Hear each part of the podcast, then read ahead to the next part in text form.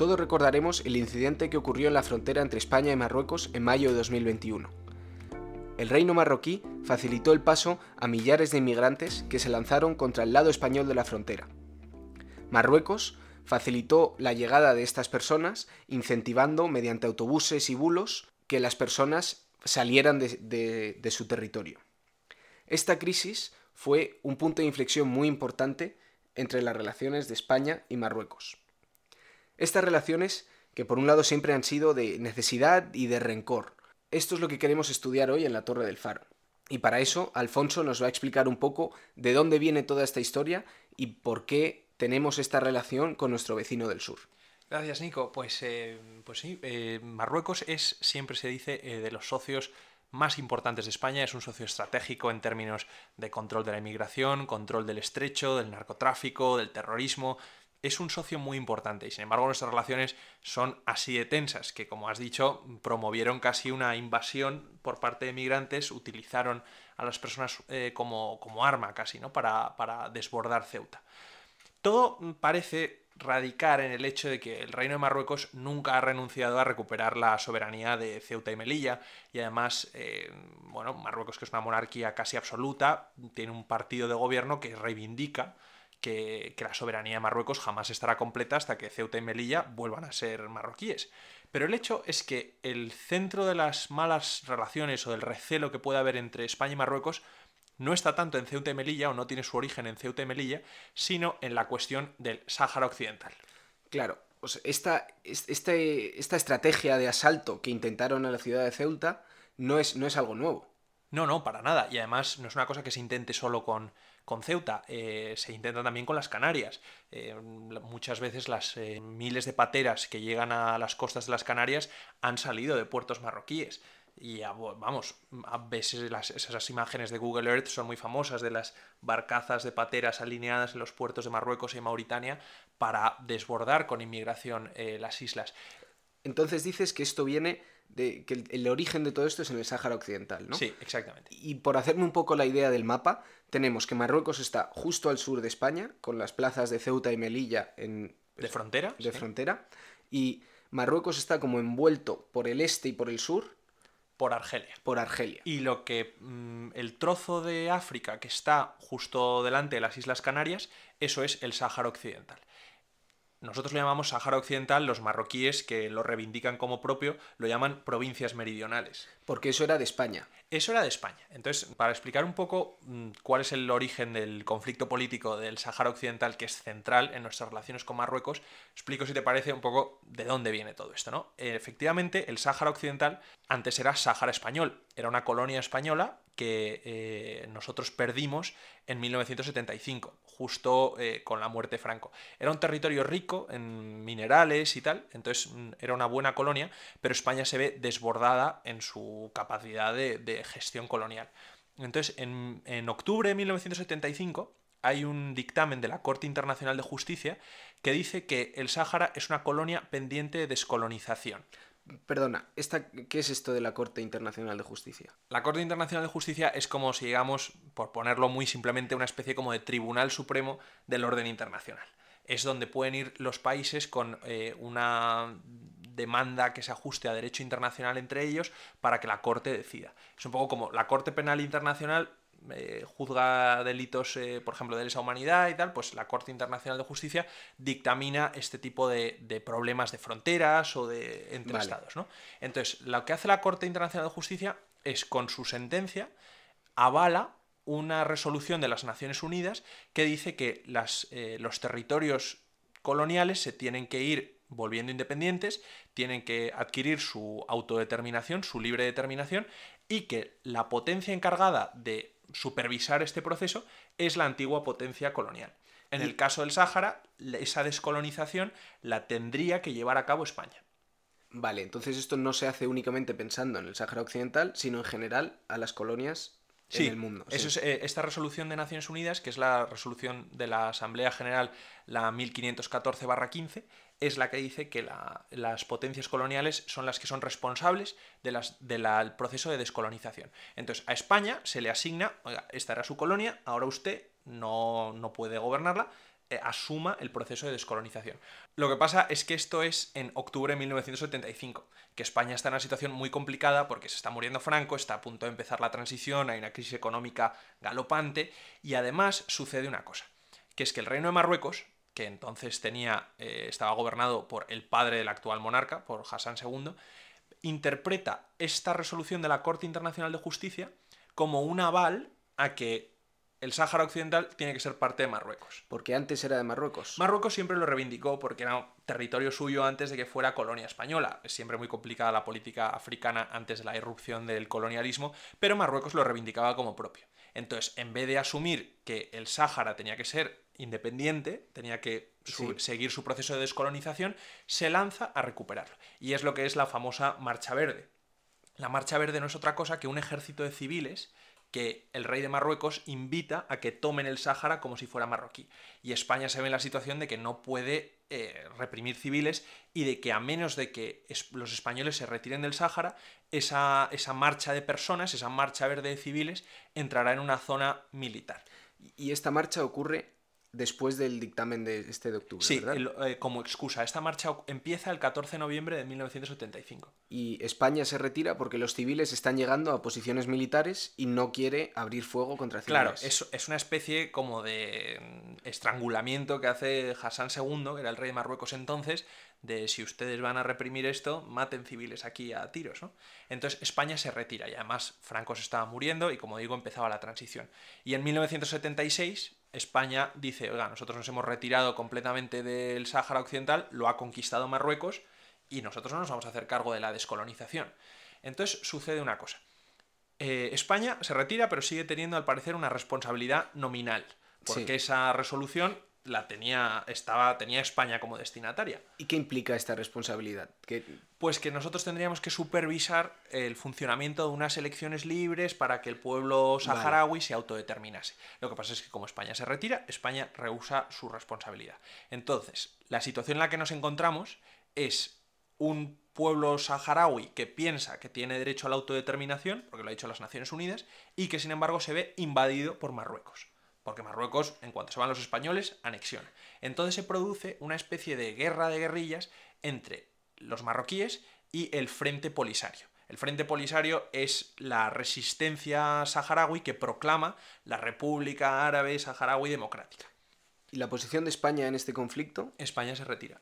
Y dice que España se, retira. Es más, en el conflicto quien interviene es Francia. Francia al lado de Marruecos y eh, porque esto es un conflicto que se alarga durante todos los 80.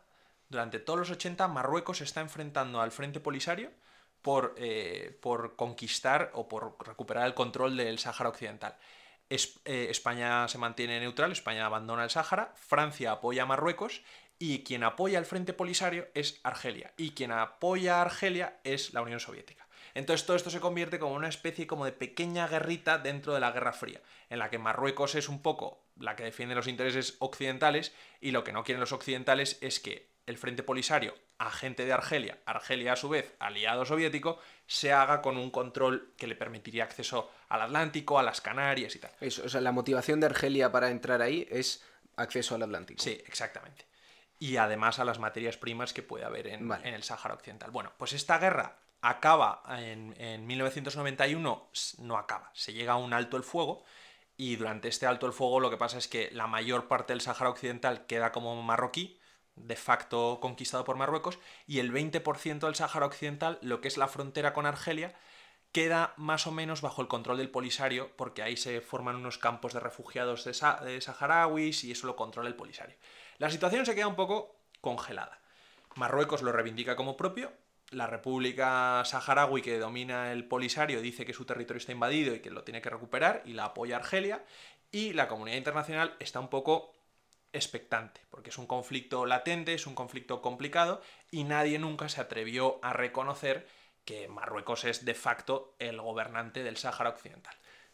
Esto, claro, hasta diciembre de 2020, que Donald Trump hizo una maniobra eh, totalmente controvertida o totalmente revolucionaria, que fue reconocer el Sáhara Occidental como parte integral de Marruecos.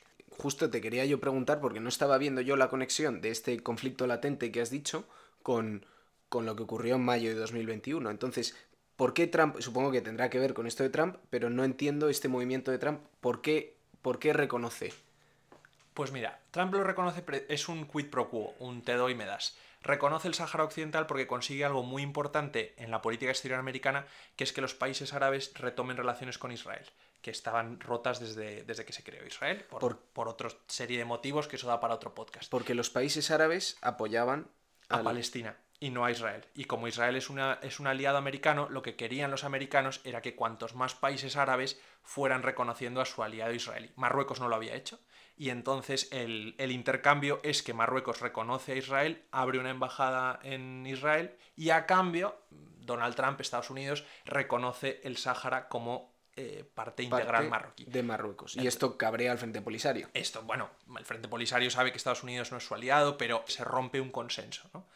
y además que, no es que lo haga un país pequeño, no, no, es que Estados Unidos ha reconocido la soberanía de Marruecos. ¿Qué va a hacer España? A quien le toca de cerca. Bueno, pues esto es lo complicado y aquí es como vemos que se, que se junta un poco con el tema de Ceuta. ¿no? Eh, es, Marruecos, después de que Estados Unidos la reconozca su soberanía, está esperando que el resto de potencias sigan el camino de Estados Unidos y la reconozcan. España no hace eso, sino que hace todo lo contrario, al parecer mientras Estados Unidos apoya a Marruecos, España apoya al Polisario. Y esto es porque Podemos está dentro del gobierno. Podemos siempre ha tenido una relación cercana con el Polisario, piensa que el Sáhara es un territorio ocupado por Marruecos y piensa que tiene que haber un derecho a autodeterminación para los saharauis. Seguramente esto suena un poco ignorante, pero ¿a qué le importa a Podemos el Polisario? Pues, Bueno, porque Podemos hace causa de los mandatos de descolonización, como se dice, cómo le importa a Podemos la política de Bolivia, el bolivarianismo y el eh, indigenismo, bueno, pues porque es su, su espectro. Es parte de, su, marca y de sus ideas políticas. su, idea política es, es eh, España no puede reconocer la autodeterminación del Sáhara porque nosotros pensamos que, que, no hay autodeterminación, nos meteríamos en un lío muy gordo con Cataluña también, es otro, otro motivo, España la autodeterminación, ¿no? Pero el caso es que mm, mientras Estados Unidos se acerca a Marruecos, parte del gobierno de España, con Podemos dentro, parece que se acerca más al Frente Polisario. Cosa totalmente mm, revolucionaria también, porque España también había mantenido siempre como esa especie de statu quo, ¿no? ¿Cómo hace este acercamiento? Pues mira, es un acercamiento que no es nada sutil. Eh, entonces estaba Pablo Iglesias en el gobierno, era vicepresidente segundo, y su secretario de Estado, mm, que se llama Nacho Álvarez, su número dos, manda una carta a el gobierno polisario, el gobierno saharaui, con entre comillas porque no está reconocido, y lo reconoce, le dice, señora ministra de Asuntos Exteriores de la República eh, Saharaui Democrática. Esto no es que lo haga un particular, es que esto lo hace un miembro de un ejecutivo. ¿Y lo hace con el permiso del presidente? Bueno, esto causó una pequeña crisis dentro del gobierno, pero ya sabemos cómo se gestionan las crisis dentro del gobierno de coalición, ¿no? Pero, sin embargo, Marruecos no pasa una. Y Marruecos esto se enteró y, y le molestó. ¿No? Que España, en vez de seguir el camino de Estados Unidos, siguiera el camino contrario. Entonces, llegamos a un clima de tensión en mayo de 2021 en el que el gobierno de España, en mi opinión, con muy poco criterio, la ministra de Asuntos Exteriores, acoge o da permiso para que se acoja en España de forma irregular, ilegal, eso ya lo deciden los jueces, al líder del Frente Polisario, el famoso Gali. Y este es el que llegó a un, hospital que fue al norte de España. Sí, a un hospital en La Rioja, llega de Strangis con un pasaporte diplomático emitido por una autoridad argelina, todo muy oscuro y de hecho eh, la ministra de Exteriores del momento, González Laya, está siendo juzgada por ello, por prevaricación, porque no se puede meter así a nadie en España, ¿no? Pero eso es casi por el tema legal. Pero es que en el tema político, Marruecos ve que España está dando asilo por asuntos humanitarios, porque estuviera enfermo, por lo que estuviera. Mete en un hospital español a un enemigo del Estado marroquí. Y de hecho, Marruecos dijo, pues nosotros vamos a dar asilo a Puigdemont, a ver cómo le sienta a los españoles. ¿no? Esto es lo que estalla la crisis de Ceuta de 2021. Porque las relaciones entre España y Marruecos tienen un termómetro que es clásico y que además no falla nunca, que es la inmigración. Cuando las relaciones están bien, la policía marroquí, la gendarmería marroquí, hace bien su trabajo y controla las olas de migrantes, que no son migrantes marroquíes, son migrantes subsaharianos. Son olas de migración que vienen desde el sur de África y que su puerta a Europa es a través de Marruecos. Cuando las relaciones están bien, la gendarmería hace su trabajo y la migración es normal. Y cuando las relaciones están mal, la gendarmería marroquí mira para otro lado y permite cosas como la de Ceuta. La de Ceuta, desde luego, ha sido la más grave hasta el día. Pero como te decía, lo que tiene relaciones por el Sáhara. todo viene por temas del Sáhara, no por temas exclusivos de Ceuta y Melilla. Entonces, un poco así, la, la, la mecha, lo que prendió la mecha fue todo, o sea, empezó Trump y ahí fue una cadena de eventos que acabó, aunque no directamente relacionado, pero acabó con la acogida del líder del Frente Polisario en Sí. España y la manera de retaliar de Marruecos es abriendo abrir el sus de puertas de, inmigración. salida. sí. Exactamente. Pero todo viene porque eh, Marruecos piensa que España ha sido un aliado desleal en términos de lo que sucede en el Sáhara Occidental. En vez de seguir, como Marruecos quería, la estela de Estados Unidos, lo que hace es, encima, no mantenerse neutral, sino apoyar al Polisario. ¿Y por qué España no hace como Estados Unidos, como esperaba Marruecos que hiciera? Pues mira, España no puede reconocer el Sáhara Occidental eh, como, como hizo Estados Unidos. ¿Sería una buena solución para mejorar nuestras relaciones con Marruecos? Hombre, desde luego. Yo creo que si reconocemos el Sáhara, Marruecos dejaría de tener su punto de vista en Ceuta y Melilla. Pero el motivo por el que no podemos no es solamente el concepto de la autodeterminación y que España tenga esa especie como de problema interno y entonces no lo quiera exportar y tal. El problema es Argelia. Que es que Argelia es quien apoya al Frente Polisario. Argelia lo apoya económicamente, lo apoya militarmente y apoya su reivindicación internacional de que el Sáhara Occidental tiene que ser la República de la República Democrática Saharaui, no puede ser parte de Marruecos. Por lo tanto, reconocerlo sería ir completamente en contra, En de los de intereses de Argelia. Entonces España está encapsulada o atrapada dentro de este triángulo entre Marruecos, Argelia y España forma el otro vértice, ¿no? Y Argelia es importante para nosotros porque nos da gas. Porque es que Argelia es nuestro mayor. eh, nosotros importamos gas natural de Argelia. El otro día que hablábamos de la crisis energética, bueno, pues es que nuestra energía viene importada de Argelia. Entonces, cualquier acercamiento a Marruecos con el tema del Sáhara, nosotros decimos, bueno, pues Marruecos está amenazando a Ceuta y Melilla, igual podemos concederles algo en el Sáhara para que, dejen, para que dejen de hacerlo. No, porque todo lo que tú concedas en el Sáhara a Marruecos Te te, lo estás quitando de tu relación con Argelia. Sí. Y nuestra relación con Argelia es importante porque el gas es, o sea, es vital para, para nosotros. O sea, Lo hablamos el otro día. Lo o sea, hablamos el gas día. es un tema energético y eso afecta a todo el resto de industrias y sectores. Exactamente. Y es que además Argelia es muy consciente del papel que tiene. Y Argelia sabe jugar muy bien sus cartas. Igual que Marruecos, cuando van mal nuestras relaciones, eh, mira para otro lado con los términos de la, migración, de la emigración, Argelia se puede poner muy pesada, por decirlo así de una forma muy coloquial, con el tema del gas. Y por ejemplo, el 31 de octubre, que estábamos en picos del precio de la, de la electricidad, Argelia dijo que iba a cortar el, gase- el gasoducto principal que lo une a la península. Este gasoducto principal no pasa a través del mar de Alborán, sino que pasa por Marruecos. Hace como una especie de L al revés. Vale. Y Argelia dijo que iba a cerrar eso.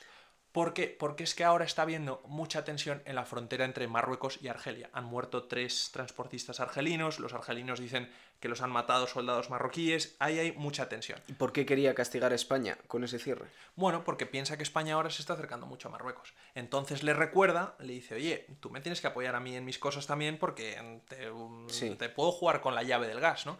Entonces el gasoducto que pasa por Marruecos se cerró el 31 de octubre, el 7 de noviembre lo volvió a abrir, pero con la condición de que España no puede revender gas a Marruecos. Y además subiendo el precio subiendo el precio. Entonces, mm, mira, mm, eh, encaja esto muy bien con lo de la crisis energética que hablamos el otro día, Que son sí, problemas temas internacionales. internacionales. Pues no parece que se vaya a arreglar, porque ahora Argelia nos está vendiendo el gas muy caro, porque sabe que estamos en una posición que no nos podemos permitir no, Mm, no comprar gas sí, sí. En, en mitad del invierno.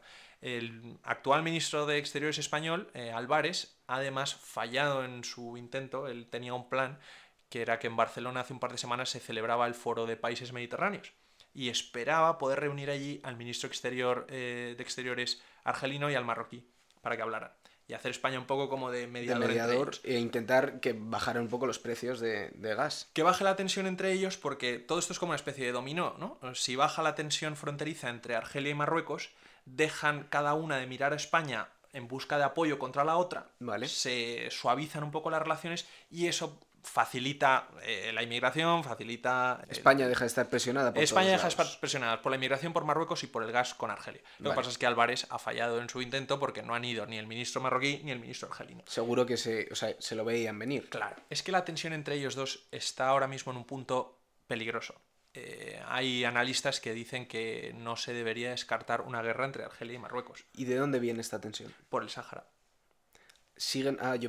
Vale. Toda vale. esta tensión sigue siendo por el Sáhara. Y estos tres transportistas eh, que te he dicho que han muerto argelinos ha sido en una frontera cercana al Sáhara, Vale. al Sáhara Occidental. Entonces, ves que esta, esta provincia está en medio de todos los problemas.